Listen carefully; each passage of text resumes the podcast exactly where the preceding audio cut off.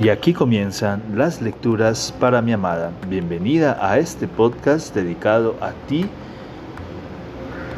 con todo el amor del mundo. Continuamos con la lectura de el texto llamado La embriaguez de la metamorfosis del gran escritor austriaco Stefan Zweig. Bienvenida.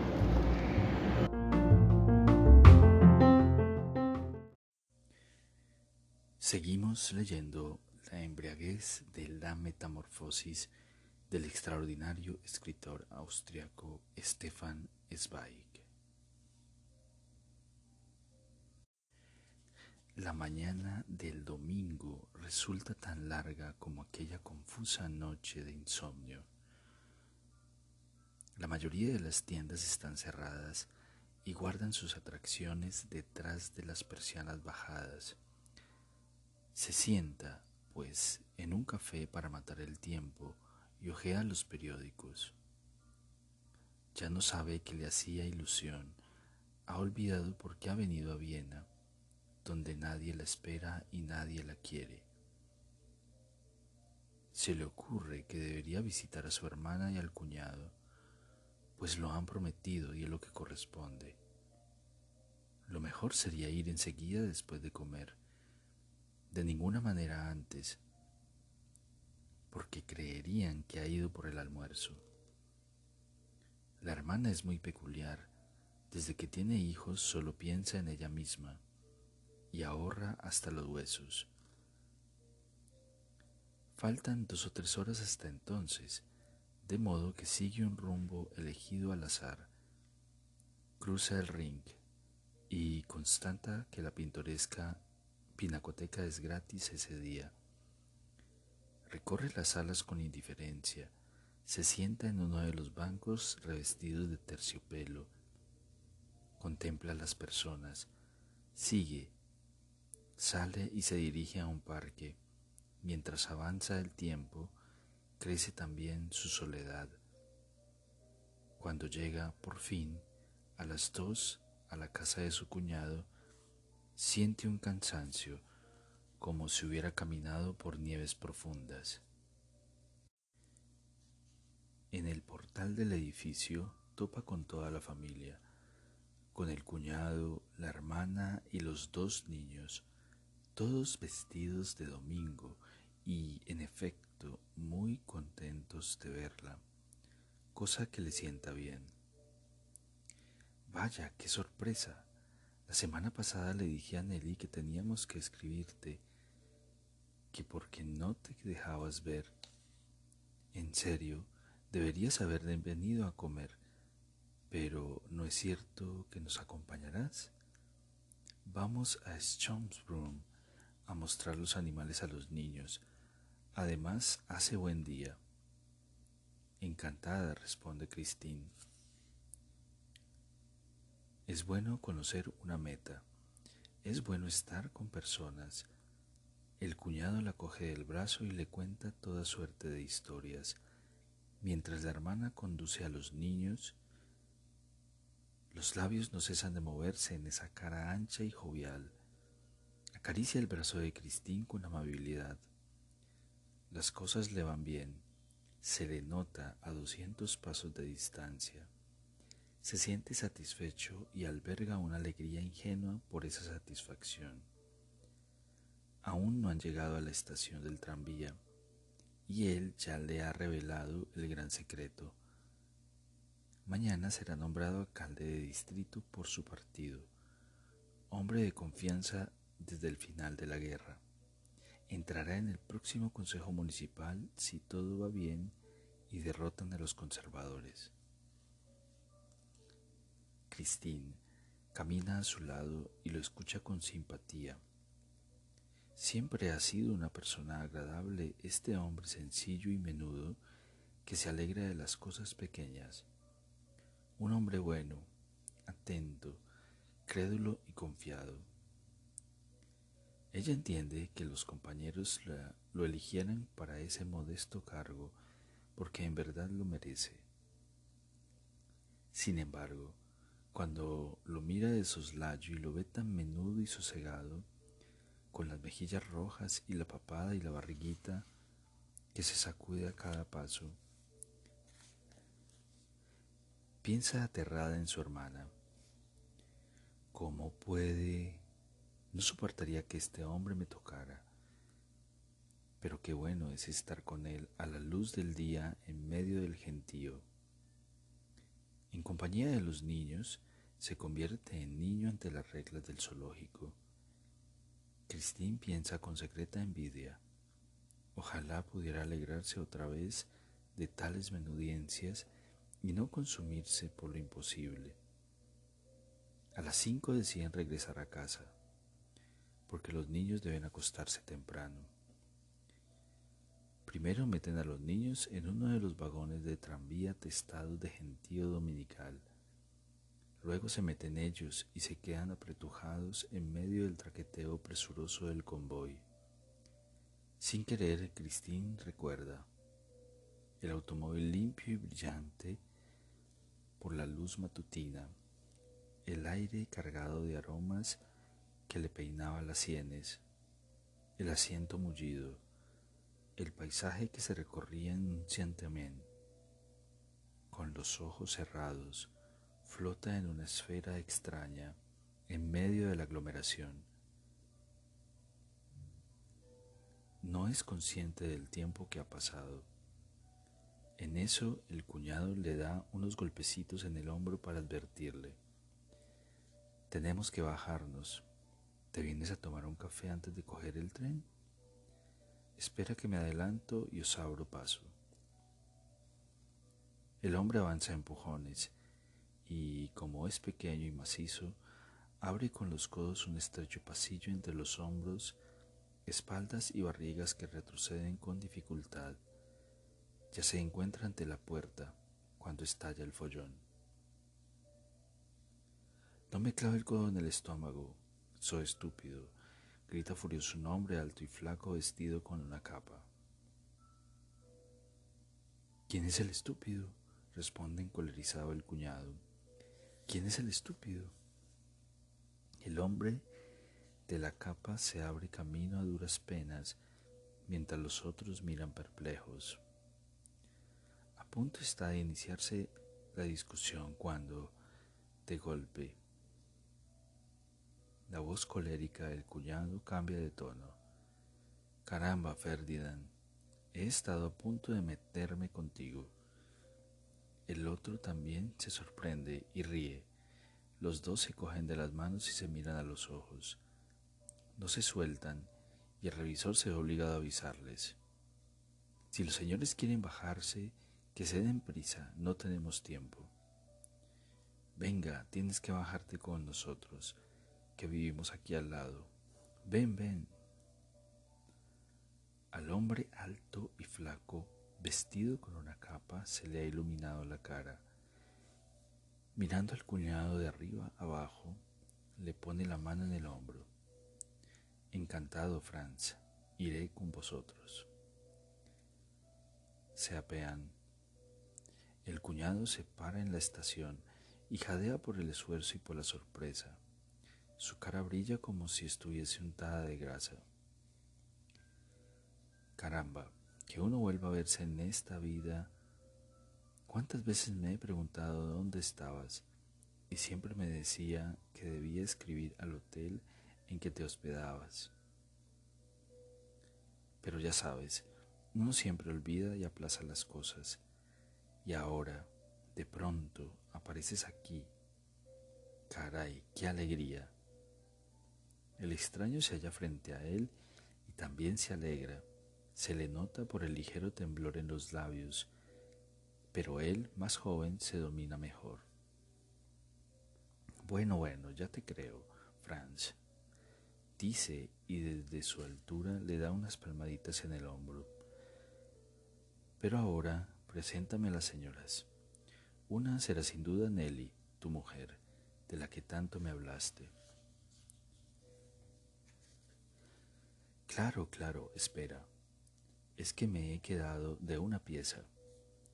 ¡Qué alegría, Ferdinand! Y volviéndose a su esposa, Sabes, es Ferdinand, Ferdinand Farner, del que tanto te he hablado. Pasamos dos años juntos en el mismo barracón allá en Siberia. El único, lo digo en serio, Ferdinand, y tú lo sabes.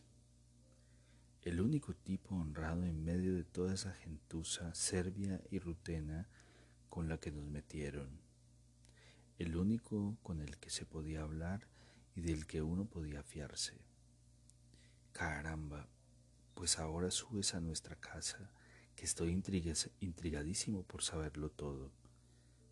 Vaya, si me hubieran dicho esta mañana que tendría una alegría tan grande. Si hubiera cogido el tranvía siguiente, probablemente no nos habríamos visto nunca más en la vida.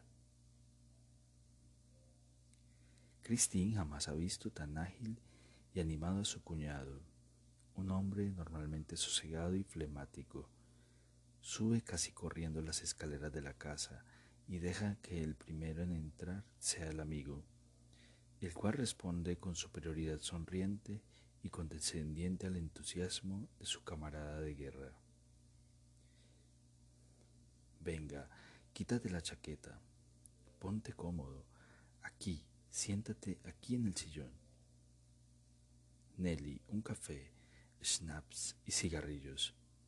Bueno, déjame echarte un vistazo. Pareces más joven. Se te ve terriblemente delgado. A decir verdad, habría que cebarte, hombre. El extraño se deja observar de buena gana. Por lo visto, la alegría infantil le sienta bien. Su rostro duro y tenso, con una frente pronunciada y pómulos que parecen esculpidos, se relaja poco a poco. Christine también lo contempla y trata de recordar un cuadro que vio esa misma mañana en la pinacoteca, el retrato de un monje pintado por un español. Ya no recuerda el nombre, sino solo la cara ascética, huesuda, casi carente de carne, y las líneas tensas en torno a las aletas nasales. El extraño, visiblemente de buen humor, da una palmada al brazo del cuñado. Tal vez tenga razón, quizá deberíamos haber compartido más tiempo aquellas conservas. Podrías dejarme un poco de tu grasa, que tanta no te hace falta, y seguro que tu mujer tampoco tendría nada en contra. Pero ahora cuéntame, Ferdinand, que me muero de curiosidad. Cuando fuimos trasladados por la Cruz Roja, yo fui en el primer transporte y tú tenías que seguirnos al día siguiente con los 70 restantes. Dos días nos pasamos sentados en la frontera austriaca.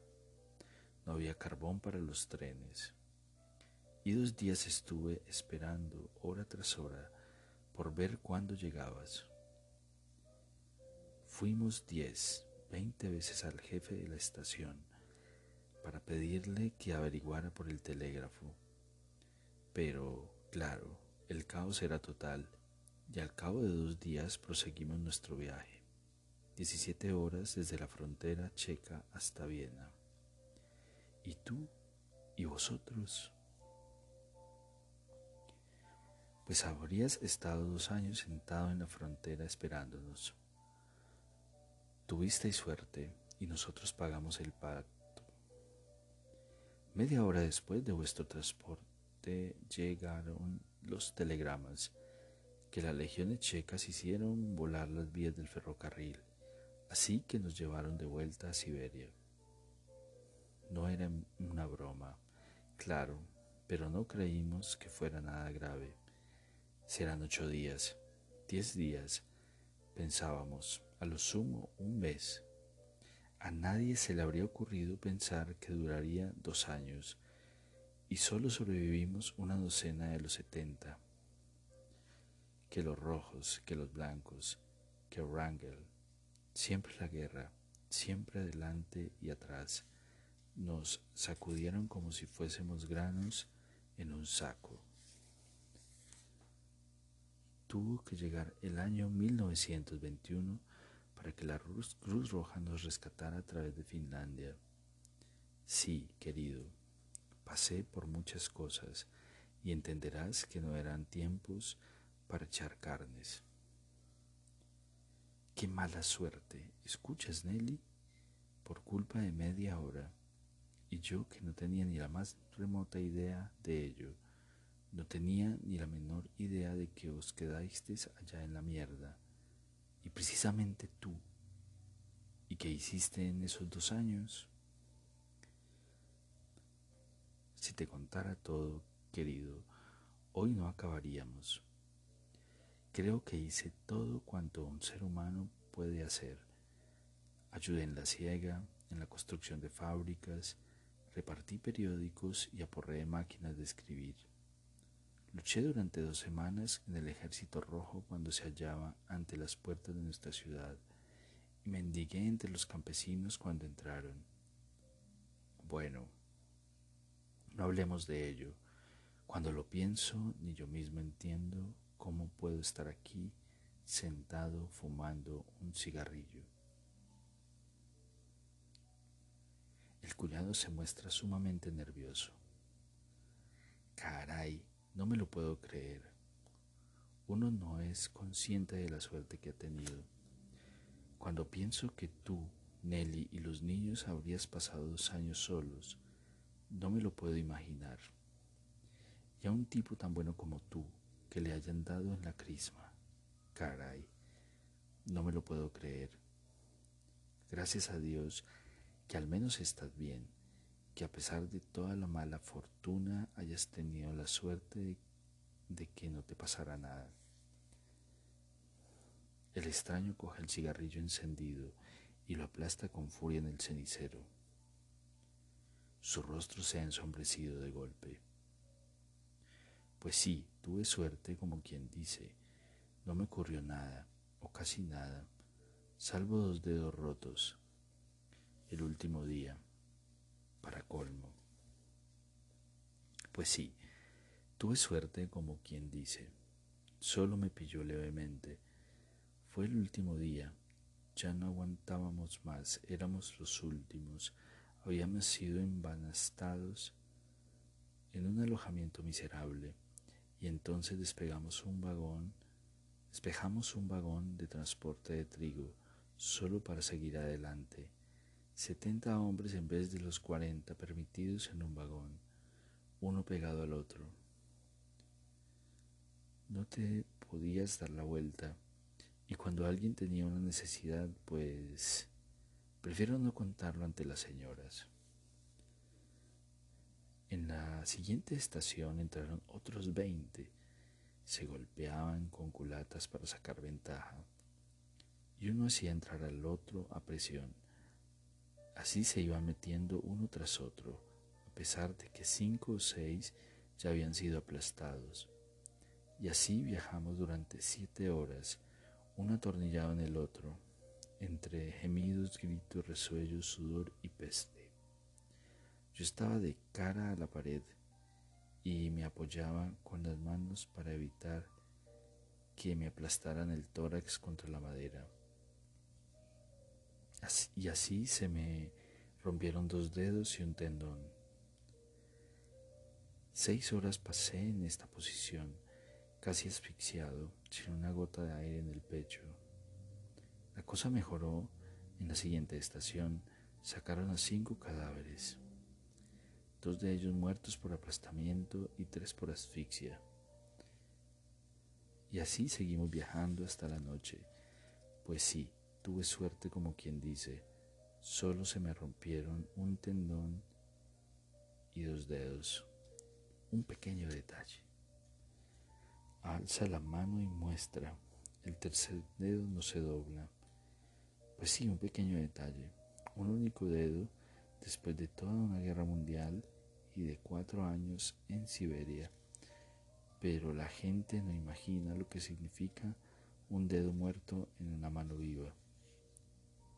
No puedes dibujar si quieres ser arquitecto. No puedes escribir a máquina en una oficina. No puedes echar una mano donde hay un trabajo duro. Un ridículo tendoncillo, delgado como una raya. Y toda una carrera prende de ese hilo.